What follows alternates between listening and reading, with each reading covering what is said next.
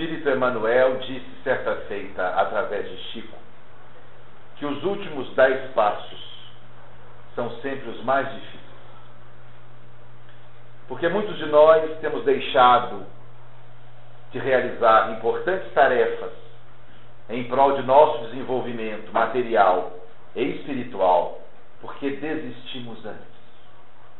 Porque nos cansamos prematuramente, interrompendo projetos que seriam importantes em nosso processo de crescimento espiritual. Talvez por esse motivo, exemplos de autossuperação, exemplos de indivíduos que conseguiram, apesar de todos os obstáculos, reorganizar as próprias ideias, reestruturar a própria vida e seguir adiante, são para nós sempre enriquecedores. Porque nos mostram que a capacidade da criatura humana de avançar, de prosseguir, de superar, é uma das mais extraordinárias de todas. Nesse particular, me comoveu recentemente o exemplo de Jonas. Jonas Tadeu dos Santos, de 15 anos, teve a sua vida insuportável na escola pública em que estudava, na periferia de São Paulo. Por ser um aluno interessado, por sentar na primeira fila, por tirar boas notas, por desejar aprender e crescer intelectualmente. Ele era muito mal visto pelos coleguinhas que o colocavam sempre em situação difícil. Era ele motivo de deboche, de ironia, de situações constrangedoras em que o clima na escola, de tal forma desfavorável, impedia que os professores ministrassem as lições. E que Jonas não conseguia aquilo que era o seu ideal, aprender. E de tal forma a coisa foi se complicando, que um de seus professores, talvez aquele que mais se identificasse com ele, chamou e disse: Filho, vá-se embora dessa escola. Aqui pouco você vai conseguir. Tente uma escola particular, ou uma outra escola pública de outro bairro. Mas como uma outra escola? Aquela era a única escola naquela região, uma escola pública de outro bairro, talvez o problema se repetisse. Uma escola particular seria impossível, dados os recursos parcos da família. O que fazer?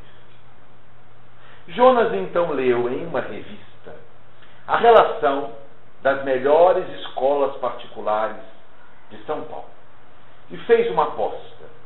Escreveu uma cartinha narrando a sua história, o seu drama, os seus sonhos de realização. Prometia dedicação integral e pedia uma bolsa de estudos completa.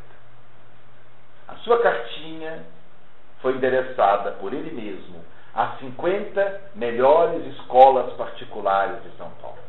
Das 50 escolas que receberam sua carta, só uma respondeu. O Colégio Augusto Laranja e a resposta dizia assim: Venha, Jonas, venha estudar conosco. E lá está o jovem, plenamente integrado, graças a Deus. Em nosso movimento espírita, exemplos de autossuperação são muito ricos. Chico, que talvez seja o maior médium dos tempos modernos, desenvolveu toda a sua tarefa espírita sob as mais diferentes dificuldades. Conforme atesta o belo filme de Daniel Filho, dificuldades de saúde, incompreensão da família, dificuldades econômicas.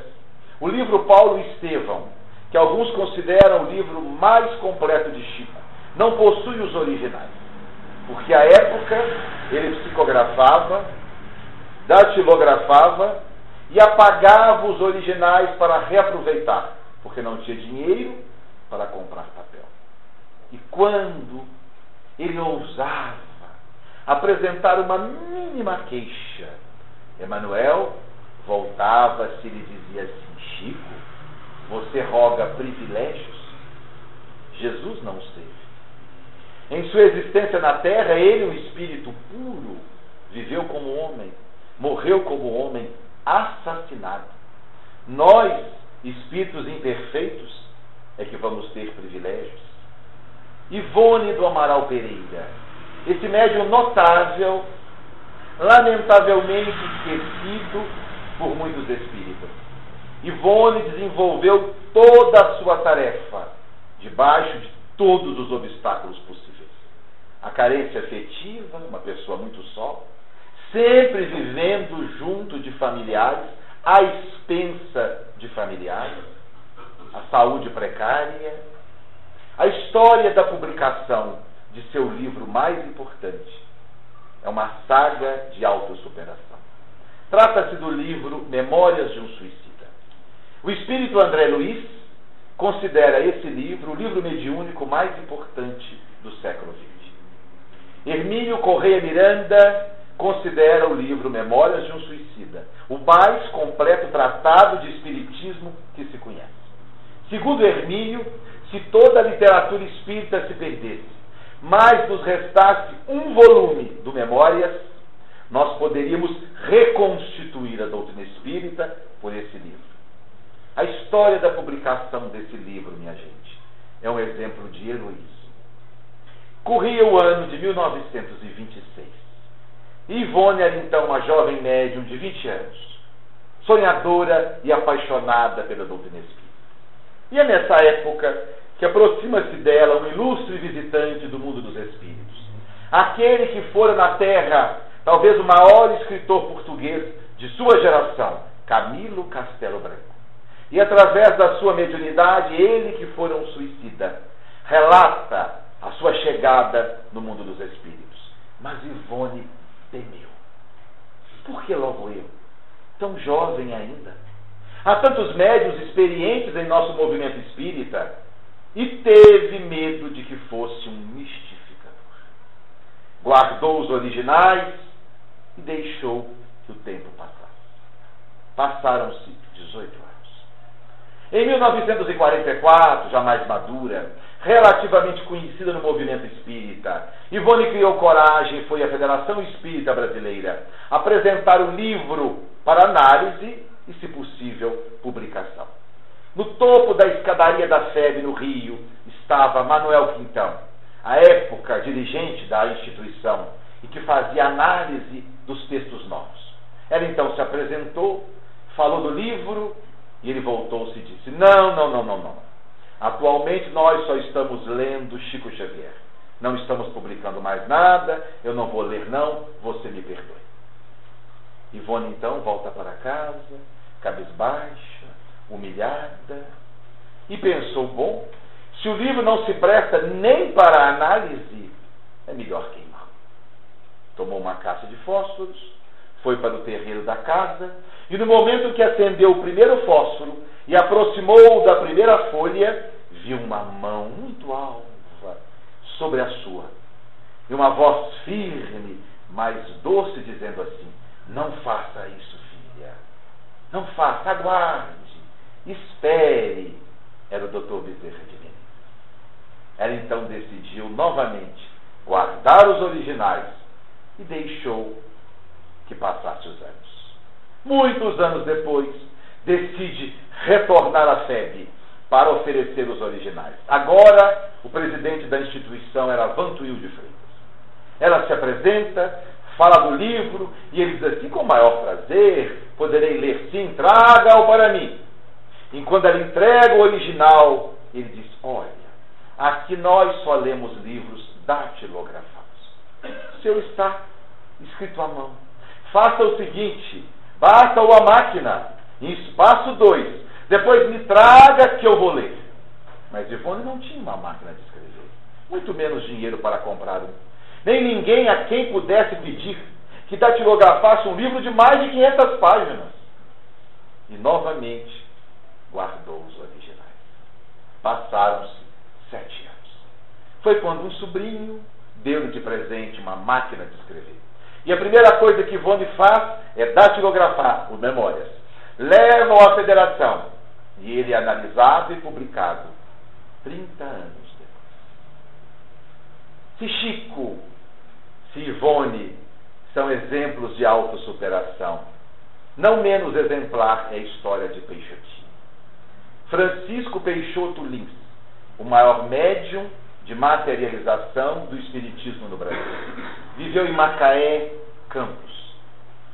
A sua mediunidade era usada nas curas espirituais, com uma particularidade. Peixotinho era asmático, mas uma asma muito grave.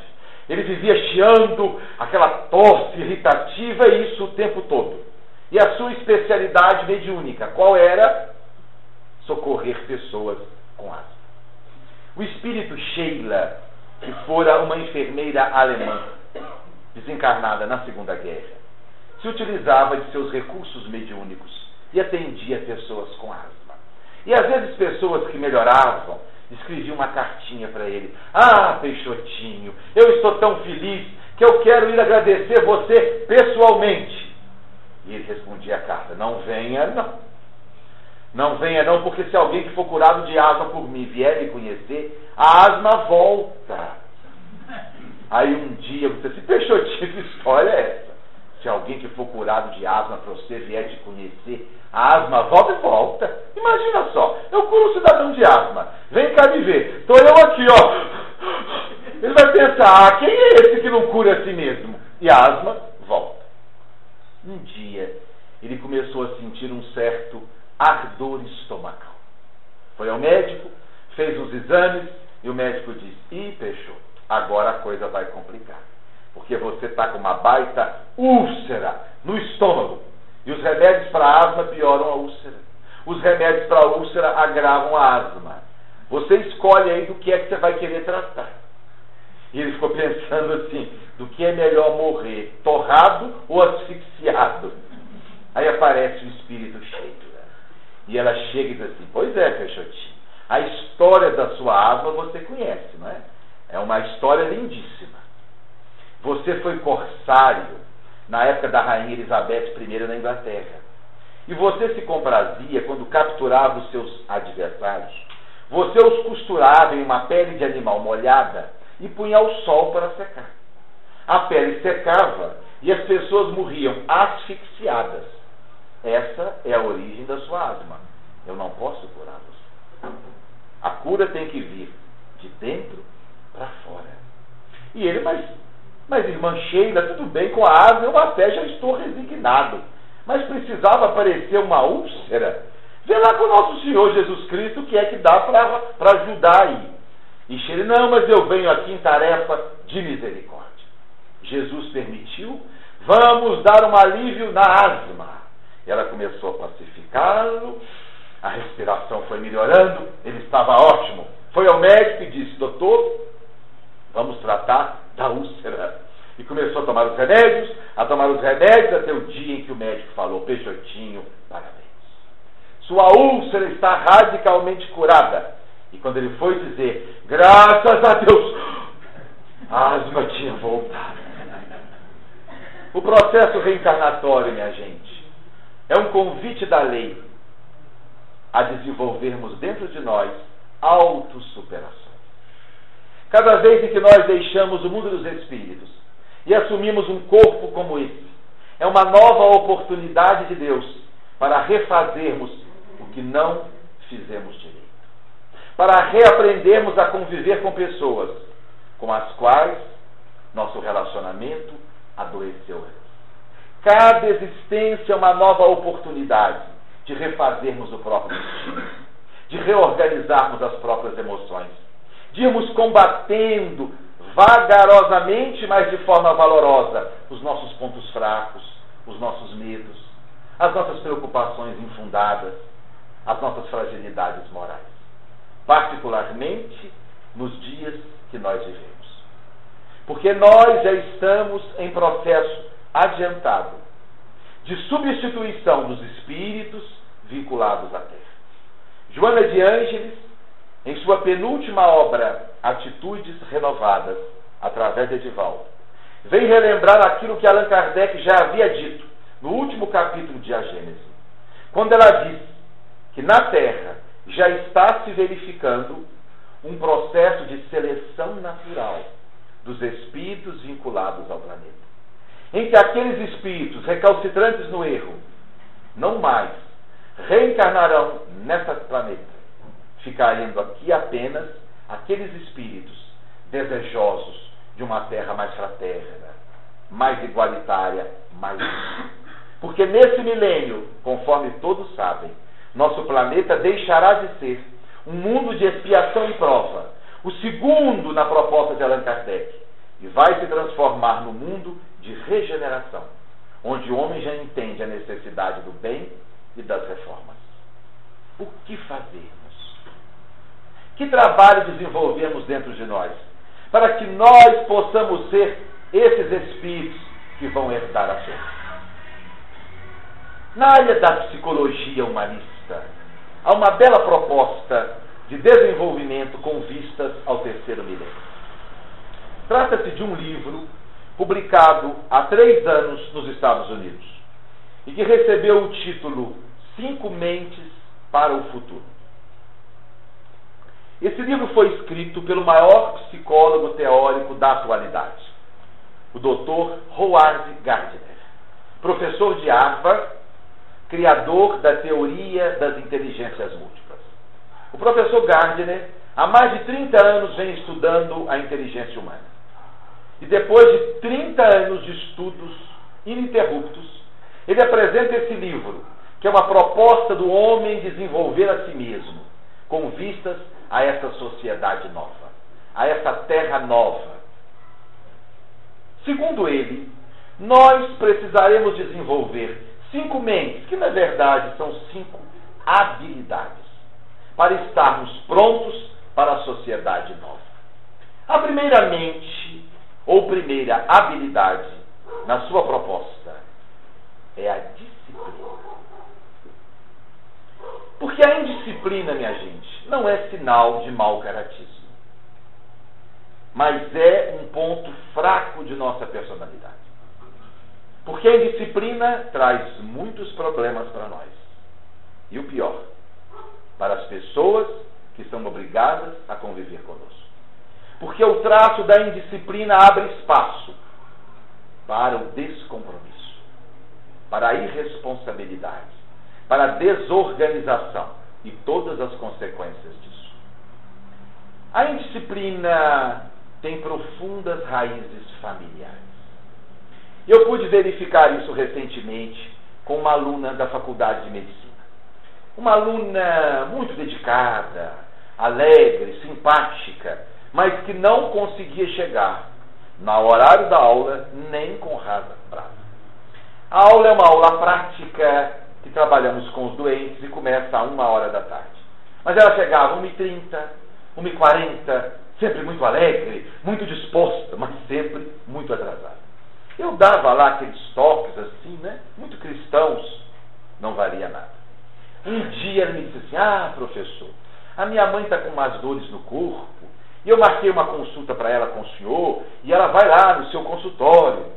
Eu disse assim: claro, ótimo, vamos vê-la, pode deixar. Depois eu te falo. E alguns dias depois vou conhecer a sua mãezinha. Uma senhora muito educada, muito gentil, muito culta, com 50 minutos de atraso.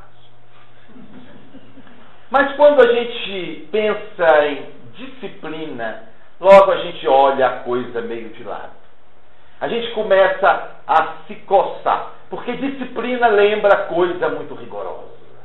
Compromisso, obrigação. Na verdade, não tem nada disso.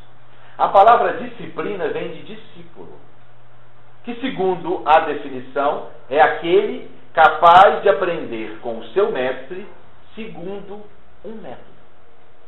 Disciplina é isso. Viver segundo um método. Se eu pretendo retirar a água de um poço, não vou fazer buracos em regiões diferentes, porque jamais atingirei o lençol freático. Eu vou fazer um buraco no mesmo lugar a cada dia. Método de trabalho. Se eu desejo emagrecer, não vou ficar dez dias sem comer nada, porque no décimo primeiro eu vou adoecer e no décimo segundo vou comer como um desesperado. Preciso de método. Diz o professor Gardner. Nesse milênio, as pessoas indisciplinadas vão ficar para trás. Mas avançando em sua proposta, chegamos à segunda mente, ou a segunda habilidade que vamos precisar desenvolver. Se a primeira é a disciplina, a segunda é a capacidade de síntese. Lembra ele que valorizava-se muito no passado aquela pessoa de grande cultura, aquela pessoa que sabia muita coisa de cor, que era capaz de citar nomes, datas, textos inteiros, eram chamados de homens de letras. Valorizava-se muito no passado as técnicas mnemônicas. Segundo ele, hoje esse indivíduo é coisa do passado. Porque com a soma de conhecimento que a humanidade amealhou, é impossível a qualquer psiquismo deter na mente todas as informações que precisa. Hoje, diz ele, valoriza-se não o homem que detém a cultura, mas o homem que sabe buscar, que sabe pesquisar, que sabe selecionar a informação, que tem critério de análise, capacidade de síntese e, mais importante, sabe o que fazer com conhecimento amealhado. Porque os meios de pesquisa vêm às nossas mãos com o piscar de Deus. A Wikipédia me dá o que eu preciso em questão de segundos. O Google abre para nós uma rede de informações. Tomem a palavra espiritismo, joguem no Google. Vão aparecer um milhão e duzentas mil referências. Daí, conta hoje quem sabe buscar, analisar a informação, sintetizá-la e aplicá-la em sua vida. Mas pergunta o professor Gardner: será que nossas escolas já sabem disso? Será que as escolas estão preparadas para isso? E ele, professor da melhor universidade do mundo, a Universidade de Harvard, afirma de forma categórica, lamentavelmente, não. Nossas escolas preparam os jovens para o mundo do passado, mas não o preparam para os possíveis mundos futuros. Frei Beto, examinando o tema, diz assim: em nosso país se instrui a cabeça, mas não se instrui as mãos e os pés. E a gente vê isso. Peguem um rapaz e uma moça de 18 anos. Estudaram, no mínimo, 15 anos concluíram o ensino médio. Estão preparados para a vida? Lamentavelmente não. Mas detêm uma rede de informações, são capazes de citar teorias das mais complexas, fazem cálculos os mais esdrúxulos, mas não sabem absolutamente nada do que é importante para a vida. Como, por exemplo, passar uma camisa, preparar uma refeição ligeira, consertar uma tomada, fazer uma horta, fazer uma transação bancária simples, socorrer alguém que sofre um mal-estar súbito.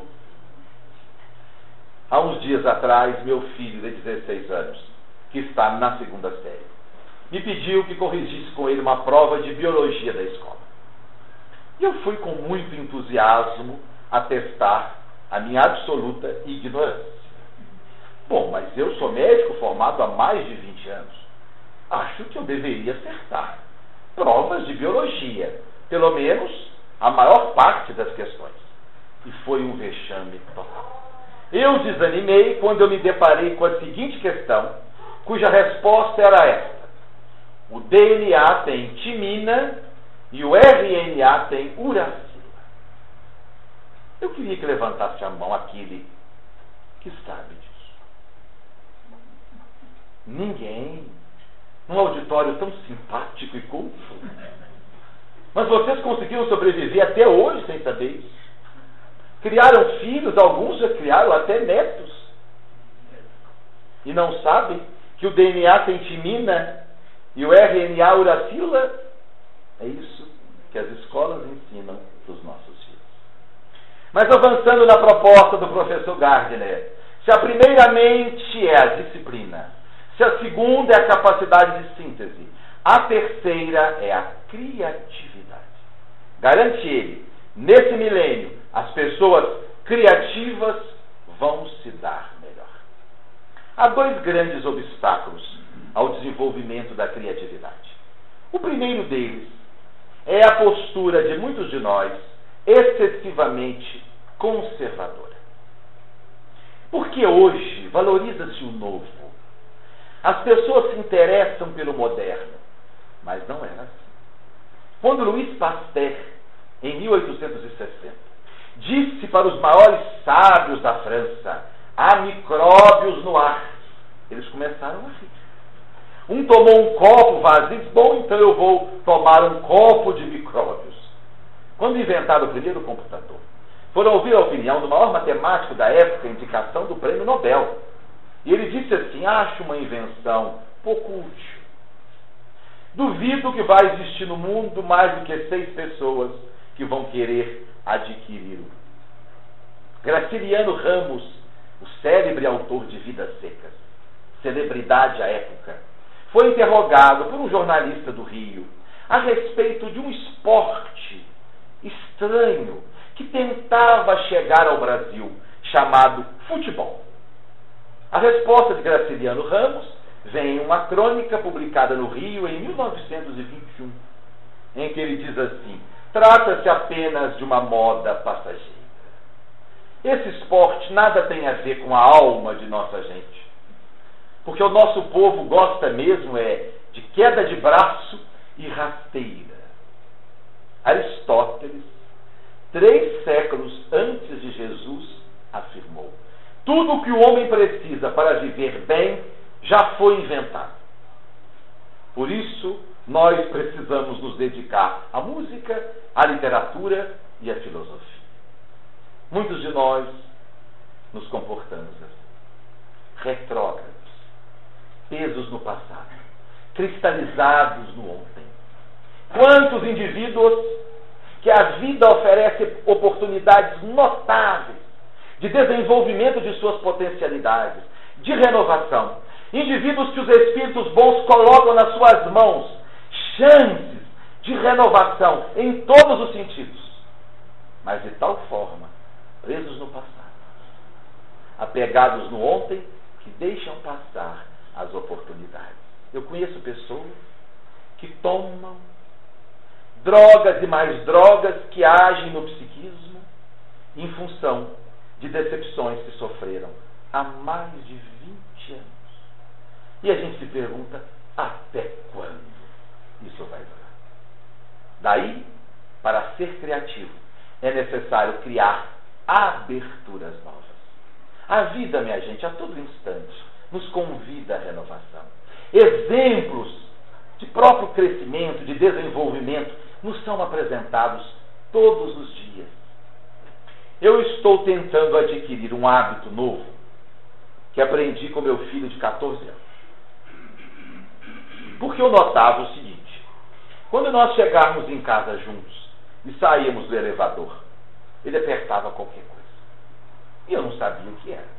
Mas sempre que nós chegávamos juntos em casa, no nosso andar, ele apertava qualquer coisa. Até que um dia eu perguntei ao Vitor, que tanto você aperta no elevador, afinal, nós já estamos em casa. Ora, pai, eu aperto o térreo para que ele desça, porque lá embaixo é útil a mais pessoas do que aqui no nosso andar, que é útil apenas a nós mesmos. E agora o pai do Vitor está lá treinando a apertar o térreo porque lá embaixo é útil a mais pessoas do que no meu próprio andar. Mas existe um segundo obstáculo ao desenvolvimento da criatividade: a nossa pouca disponibilidade para pensar. Nós pensamos muito pouco. Meditamos muito raramente. Para criar, é preciso pensar. Precisamos abrir espaço para o nosso mundo interior. Precisamos nos desligarmos dessas correntes do dia a dia. Buscarmos o nosso mundo íntimo, tanta coisa rica que está lá. E buscarmos a sintonia com as ondas mentais de seres encarnados e desencarnados que estão do nosso lado. Porque o insight, a descoberta, o caminho novo vem pela reflexão. Onde nós buscamos 50% que já trazemos de dentro 50% o que circula à nossa volta em ondas psíquicas nas quais estamos mergulhados. Mas muitos de nós, na verdade, nos deixamos levar por uma vida excessivamente material, pragmática. Entramos nesse corre-corre de ir e voltar, pagar, estar em todos os lugares ao mesmo tempo, fazer todas as coisas no mesmo dia, agradar a todos os indivíduos simultaneamente, e não sobra espaço para a vida interior. E há uma advertência seríssima do espírito Joana de Ângeles numa obra recente, onde ela diz assim: se você pretender ir a todos os compromissos sociais, se você aceitar todos os convites, se você tiver a pretensão de agradar a todas as pessoas, não vai fazer outra coisa na vida. E o desenvolvimento do seu mundo interior vai ser postergado. Nesse particular, eu sou muito feliz. Porque eu adquiri a fama de antissocial. Gente, é a melhor coisa do mundo. Você adquirir essa fama de antissocial. Para os meus amigos e os meus familiares, eu não gosto de nada, não vou a nada, sou sistemático, mas eu incentivo isso, vocês nem imaginam. Eu dou uma força para isso, porque eles perdoam a gente, não contam com a gente nada. Não, ele não vai mesmo, ele é antissocial mesmo. Deixa ele para lá, não conta com ele. E quando a gente vai a uma festa, né? O antissocial veio, é uma maravilha. A gente é o rei da ocasião. Para criar é necessário pensar. Há pessoas que chegam em casa e a primeira coisa que fazem, ligar a televisão. E tudo o que fazem, fazem em meio àquelas ondas sonoras altamente poluidoras. Eu fico pensando, será que são pessoas que não se dão bem com seu mundo interior? Será que são pessoas que não gostam do que trazem de dentro? Porque alguém perguntou ao maior inventor de toda a história da humanidade, Thomas Alva Edison, com mais de mil invenções diferentes. Como o senhor conseguiu inventar tantas coisas? E ele disse: pensando nelas o tempo todo.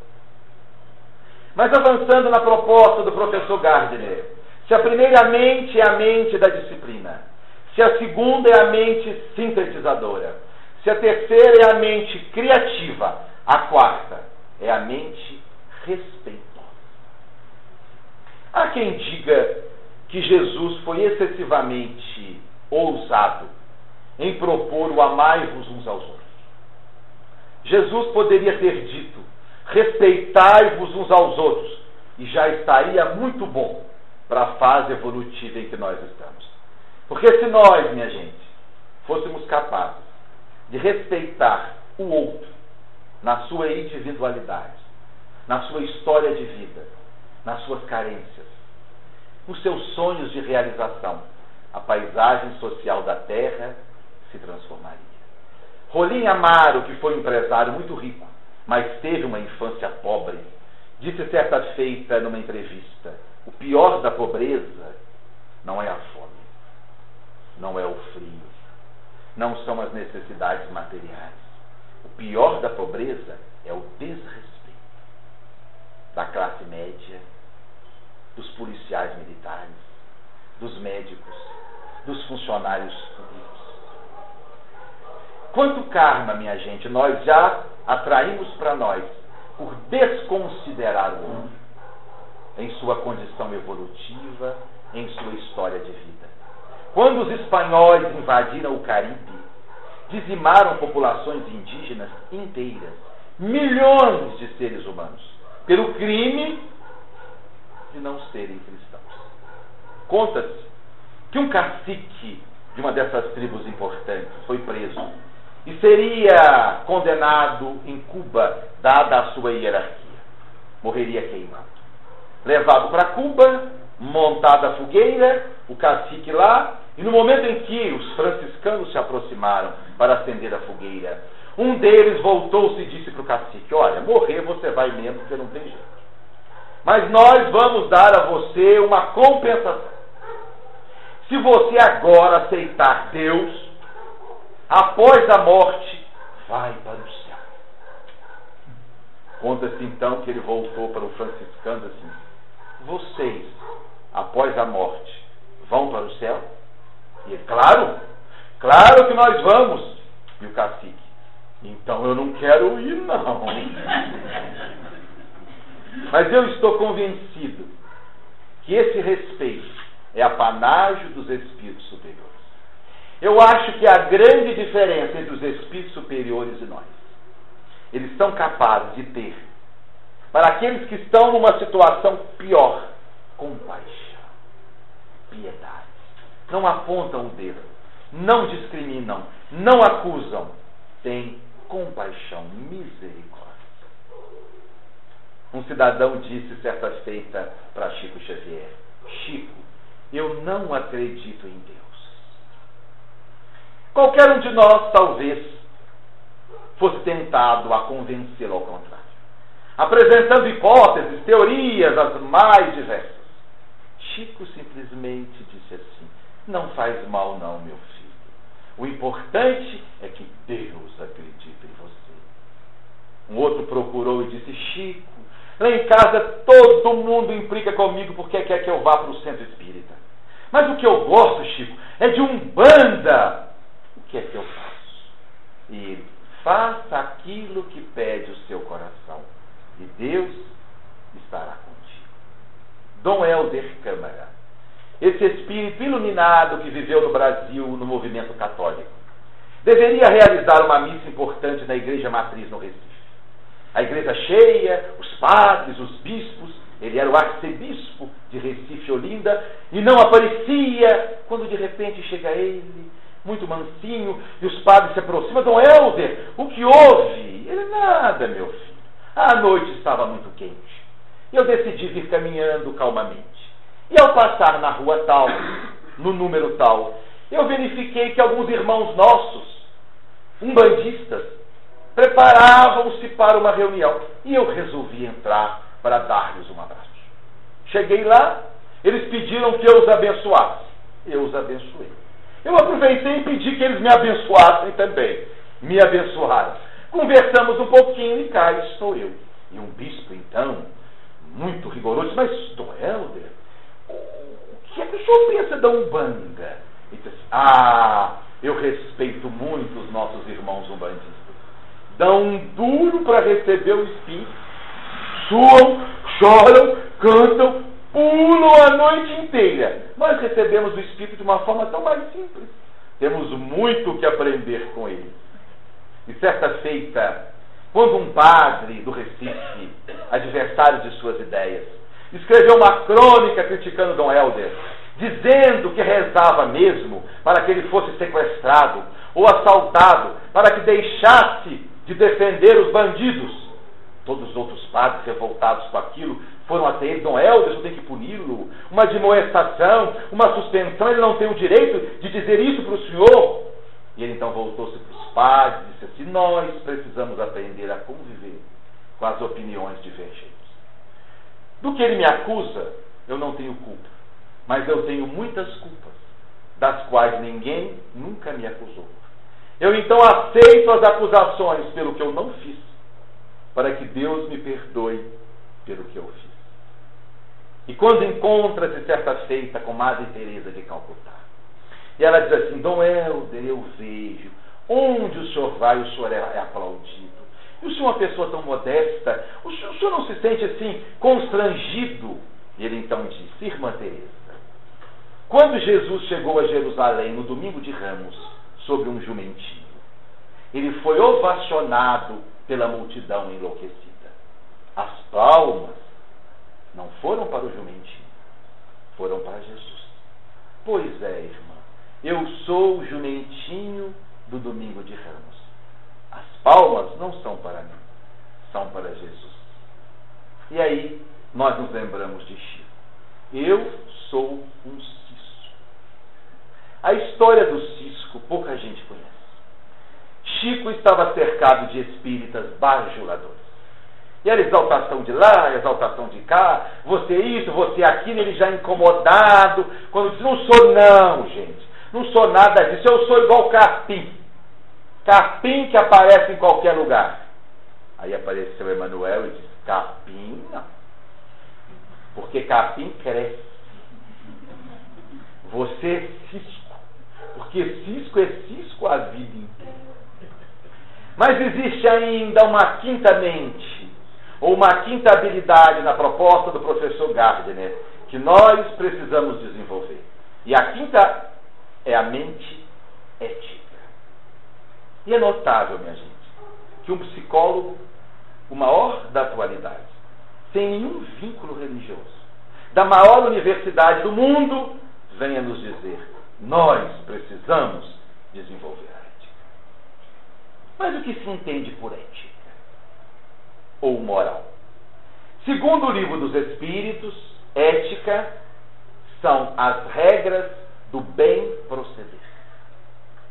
São os princípios que nos auxiliam a separar o certo do errado, o bom do mal. Mas alguém dirá: depende. Há sempre um espírito de furto para dizer isso. É relativo. O que é bom aqui pode não ser lá no Oriente. O que foi bom no passado pode não ser hoje. Embora exista um certo relativismo nas coisas morais, há um princípio que é absoluto. Há uma regra moral que não depende de tempo, de espaço, que é admitido por cristãos, judeus, hinduístas, maometanos e que Allan Kardec fez desse princípio a regra de ouro da conduta moral, apresentando-a na questão 632 do Livro dos Espíritos, dizendo assim: faça ao outro somente aquilo que você gostaria que o outro fizesse a você. Jesus havia dito isso. Quatro séculos antes, Sócrates. Seis séculos antes, Confúcio. E Kardec vem reafirmar: se nós agirmos assim, jamais estaremos equivocados. Foi por pensar assim que o Sr. Francisco Cavalcante, aquele senhorzinho faxineiro do aeroporto de Brasília, pai de cinco filhos, que encontrou no banheiro do aeroporto uma sacola com sete mil dólares, entregou a direção dizendo: Isso era o certo a fazer. Foi por pensar assim que Dona Clélia, auxiliar de serviços gerais, que cria sozinha duas filhas, faxineira de uma grande rodoviária desse país, encontrou no banheiro uma bolsa com 10 mil reais. Chamou os guardas, entregou e disse: Isso era o certo a fazer.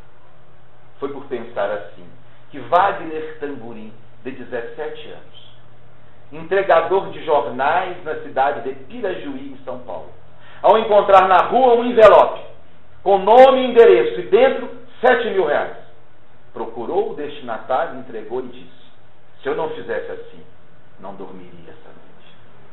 Ou nós, minha gente, nos tornamos pessoas éticas, ou nossa sociedade não vai sobreviver.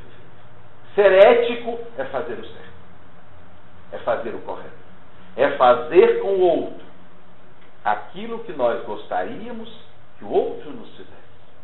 E quando vamos para concluir ao livro dos Espíritos, encontramos Allan Kardec indagando qual o maior sinal de inferioridade humana. A resposta: o interesse pessoal exacerbado. E mais adiante, qual a mais meritória de todas as virtudes humanas? E a resposta: a renúncia ao interesse pessoal em benefício do outro.